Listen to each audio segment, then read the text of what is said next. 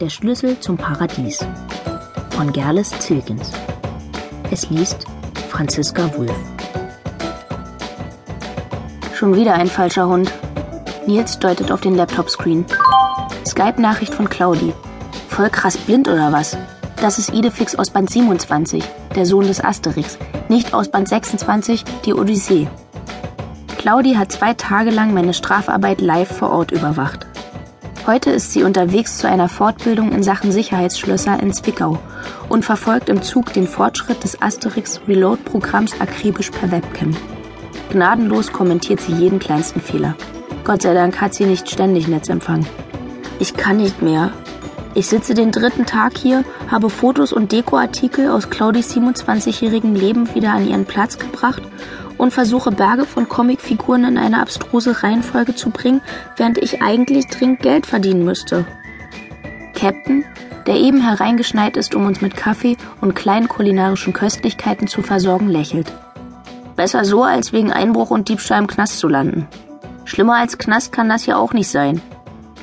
Claudi hat nach meiner verzweifelten Bitte um Entschuldigung und der zerknirschten Beichte, wie und warum es dazu kam, dass ich ihre Wohnung meinen Eltern gegenüber als mein Büro ausgegeben habe, großzügigerweise die Strafanzeige zurückgezogen.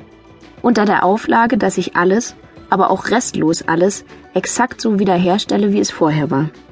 Leider hat Claudi im Laufe ihrer Jahre nicht nur ganze Gebirgszüge von Comicfiguren gesammelt, sondern auch ähnlich viele Fotos ihrer Sammlung geschossen. Jedes Detail wurde exakt protokolliert. Jeder Geier und Römer hat seinen genau definierten Platz in diesem riesigen Puzzle.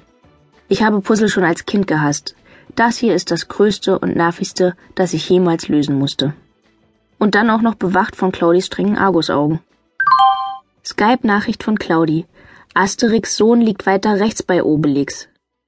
Nach einem Blick auf eines der Fotos verschiebt Nils das Babypüppchen, das vielleicht ein Sprössling des gallischen Bonsaikriegers ist, vielleicht aber auch nicht, um ein paar Zentimeter bis vor die Füße des fetten Wildschweinessers.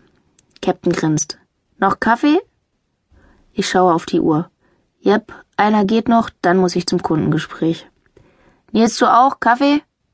Nils schüttelt den Kopf und tauscht Asterix aus Band 21 mit Asterix aus Band 29. Die sehen für mich völlig identisch aus, klage ich. Nils tippt vorsichtig auf die Nase von Asterix aus Band 29. Der Gesichtsausdruck ist doch ganz anders. Guck mal. Hier ein warmes, empathisches Lächeln. Er tippt auf die andere. Dort ein kaltes, abschätzendes Grinsen. Captain legt den Kopf schief und betrachtet die Gestalten lange. Ich sehe auch keinen Unterschied. Danke, Captain. Das beruhigt mich sehr. Klar, meint Nils. Das ist der wahre Grund eures Single-Daseins. In Wirklichkeit seid ihr Autisten.